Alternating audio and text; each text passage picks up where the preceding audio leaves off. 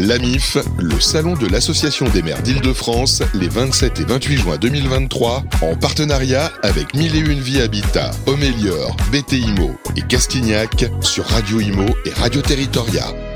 Eh bien, il est 6h45, nous sommes toujours en direct euh, ici au Salon des maires d'Île-de-France, euh, édition 2023. Voilà, on est sur la dernière trajectoire du salon qui a fait un véritable carton à la fois en audience, puisque beaucoup, beaucoup de monde se sont aussi déplacés, et on a eu la chance de rencontrer, euh, bien écoutez, l'ensemble des élus, quasiment l'ensemble des élus du territoire. Merci d'être avec nous. J'ai le plaisir de recevoir sur le plateau Eric Barbarin. Bonjour Eric. Bonjour Sylvain. Directeur général de Nexity patrimoine et valorisation.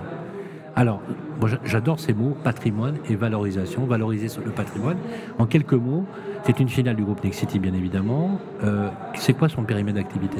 Alors, patrimoine et valorisation a été créé il y a 5 ans. Euh, c'est une filiale à 100% du groupe Nexity et qui intervient sur la promotion sur existants. Donc, on ne travaille que sur des immeubles existants avec trois thématiques. La thématique de transformation de bureaux en logement, thématique euh, plus qu'à l'ordre du jour euh, depuis la crise sanitaire et l'explosion de la vacance locative euh, de l'immobilier tertiaire en Ile-de-France.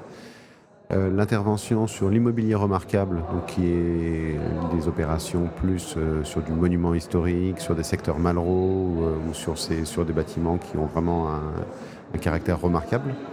Et enfin, l'intervention sur tous les bâtiments obsolètes au sens large. Et donc euh, l'obsolescence, bah, ça concerne autant des bâtiments qui étaient d'anciens grands magasins que des bâtiments qui étaient euh, des grandes halles, des châteaux, euh, voilà, d'anciens bâtiments publics, d'anciennes postes. Ça peut être des friches aussi. ça peut être des friches industrielles. Des friches industrielles.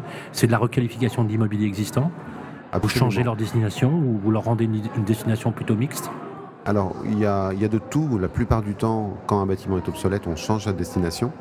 Euh, sinon, on ne serait pas sur une restructuration très lourde, mais on serait plutôt sur une campagne de CAPEX relativement légère. Euh, mais il peut nous arriver d'intervenir également sur euh, des opérations où il n'y a pas de changement de destination. On reste sur la destination initiale, mais on a quand même une campagne de travaux significative. Est-ce que le la surélévation, c'est un sujet aussi dans votre périmètre? La surélévation, on en fait souvent quand on fait des opérations de réhabilitation. On a plusieurs appareils où on réhabilite, on transforme des garages en logements et on les surélève au passage. sûr. Donc souvent des surélévations en bois. Après, la surélévation sans intervention sur l'ensemble du bâtiment, euh, donc typiquement des surélévations de copropriété. On en a étudié, c'est des modèles économiques assez fragiles. Et compliqués. Et compliqués du fait du droit de la copropriété. le vote, euh, l'accord, c'est long. C'est très long et bon, euh, plus ça, on, mange beaucoup beaucoup de temps pour, pour y arriver. On a obtenu un permis sur un dossier rue des Petites Écuries, mais on n'a jamais eu l'accord des copropriétaires au, bout du, au bout du bout. Vous avez, c'est incroyable. Vous avez eu le permis rue des Petites Écuries, c'est vers, la rue d'Hauteville, euh, angle rue d'Hauteville, et vous avez, euh, et vous avez. Euh, et le, permis n'a oui, jamais été Oui, parce que vous êtes confronté aux mêmes règles qui régissent la copropriété. Il vous faut l'accord des copropriétaires. Absolument. C'est très clair. Alors, bon, ça vous fait, un, j'allais dire, un, un fonds d'activité très très fourni et extrêmement intéressant, parce que du coup, vous, vous, vous avez certainement je parle surtout du patrimoine remarquable, des pépites, parfois des lieux magiques oui, auquel vous redonnez vie quelque part aussi. Complètement, et j'avoue que c'est ça aussi qui, euh, qui motive les collaborateurs, parce que les collaborateurs adorent travailler sur des objets. on parle de patrimoine remarquable, que ce soit d'ailleurs des patrimoines du XVIIe siècle, du XVIIIe ou même du XXe. Hein. Il y a euh, le, caractère patrimonial au sens euh, noble du terme n'est pas uniquement la vie de château ou les immeubles Renaissance, mais également ce qui s'est fait au XXe siècle, hein, où il y a, du patrimoine très intéressant. Euh, et oui, typiquement, on a eu une, opération euh, qui a été construite juste avant la Révolution française en 1780 euh, dans le centre de Reims, donc, qui a été construit par le baron Ponsardin. où c'était le siège de la CCI. Au début, c'était un logement. Hein, il y a il y a 200 ans, c'était un seul logement, c'est devenu des bureaux. Ah et, maintenant, on en fait. Euh, Ils avaient de l'espace à l'époque. Exactement. Hein. Maintenant, on en fait une trentaine de logements. Voilà, voilà Sardin, une marque de champagne en plus, plutôt pas mal. Bah, ça, ça a abrité d'ailleurs la, la, demeure de la veuve Clicquot euh, après le baron Sardin et avant la CCI. Euh, L'orientation, elle est très résidentielle, Eric, dans ce que vous faites. Vous êtes sur du logement essentiellement On est essentiellement sur du logement, mais on fait aussi des projets mixtes, euh, puisqu'on est euh, dans une, une logique de, régénération urbaine et de couture urbaine.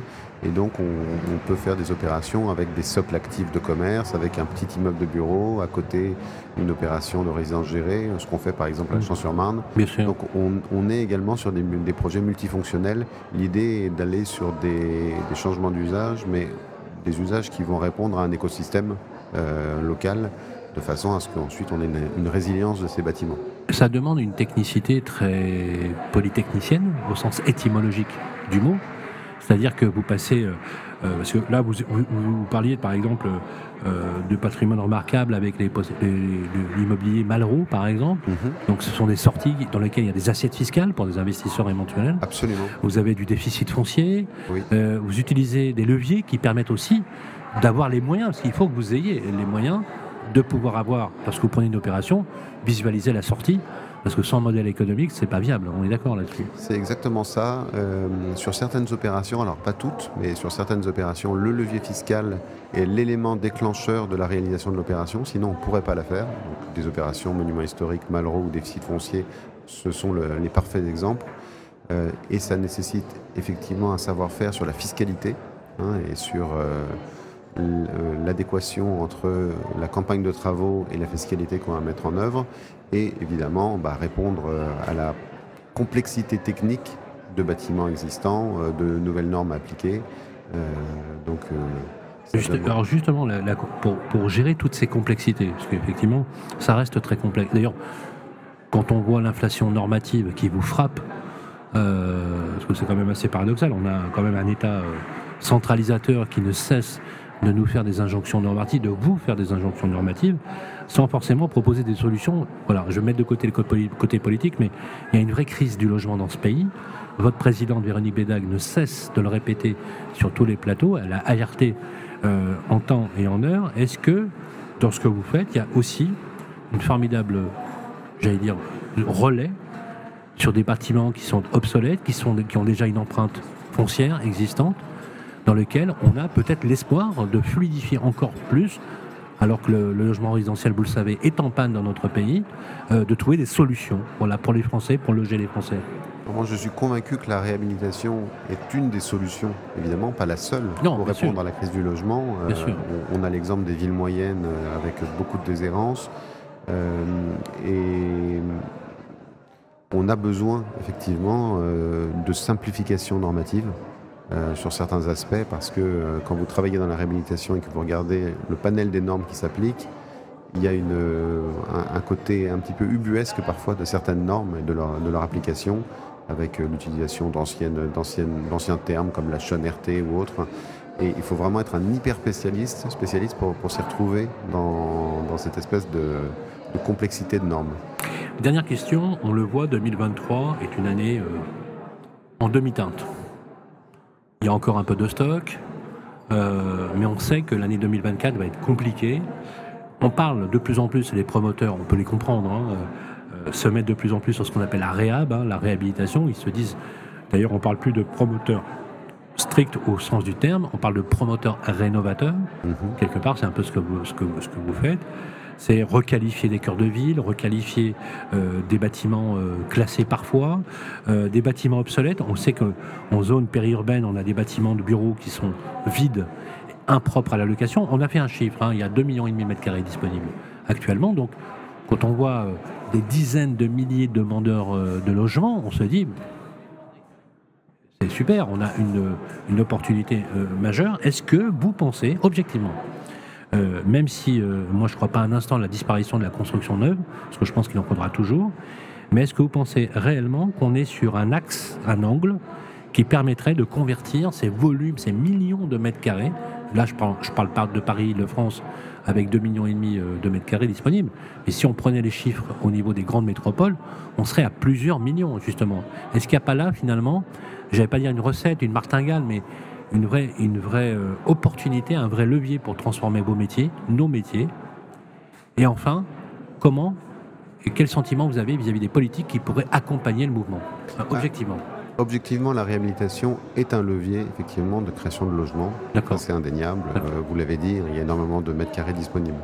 Après, les, les maires et les élus locaux sont confrontés à des problématiques locales, hein, évidemment. Euh, et quand on vient leur expliquer qu'on transforme un immeuble de bureau en enlevant, en enlevant la CFE et qu'on leur amène des besoins d'équipement scolaire euh, qui sont financés par personne, c'est une problématique. Quand on arrive, mais ils sont vides, les immeubles sont vides. Les immeubles sont vides, mais le, propriétaire, le propriétaire paye quand même la taxe foncière. Ça vous arrive Non mais ça arrive, ça. Qu'on ait un élu qui dise euh, je préfère qu'il reste vide parce que ça me fait de la recette fiscale.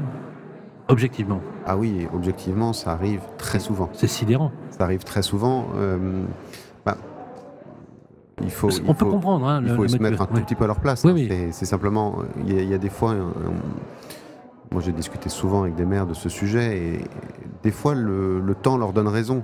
Finalement, des fois l'immeuble est vide, oui. il résiste, il résiste et un jour il est plus vide. Donc ils ont eu raison. c'est vrai. Mais bon. Euh, donc j'ai vu des exemples Où, le, temps a donné raison à des élus qui étaient résilients sur le sujet. Bon, aujourd'hui on est face à un problème, un problème plus massif. Euh, donc euh, je ne sais pas si le temps va donner raison à beaucoup de maires actuellement avec en plus la, transformation des métiers et le, le télétravail. en tout cas, nous, on a besoin, à mon avis, et les maires ont besoin également d'une bah, d'une prise de conscience nationale sur le fait que ces, ces immeubles de bureaux vides peuvent être transformés en logements, mais que également on a besoin souvent de leviers fiscaux pour que ça fonctionne. Euh, c'est que euh, il y a des valeurs de foncier, il y a des coûts de travaux et des coûts techniques qui sont très importants. Parfois, il vaut mieux même démolir que reconstruire compte tenu de la complexité. C'est ce que j'allais vous dire. Quand on a des coûts de travaux qui presque valent autant que le prix du foncier, il faut raser quoi. Oui, qui sont plus élevés que le prix du neuf. Oui, que le prix du neuf. non, mais je veux dire, à un moment, parce que vous êtes d'accord, c'est pas il n'y a, a, pas de sortie possible quand c'est trop cher. Absolument. Voilà. Puis, puis pour vous, euh, ben, à un moment donné, vous dites, euh, je vais arrêter de travailler avec, des marges négatives. Quoi, je veux dire. Euh. Bah, on, ne peut pas travailler avec des marges négatives, on, ne travaille pas. Non, mais, est-ce que ça vous est arrivé de monter une OP et puis de vous dire, avant l'OP, en disant, ben, je ne vais pas le faire Non, ça ne va pas être possible? Ah bah ça nous arrive tous les jours. Voilà, vous dites non.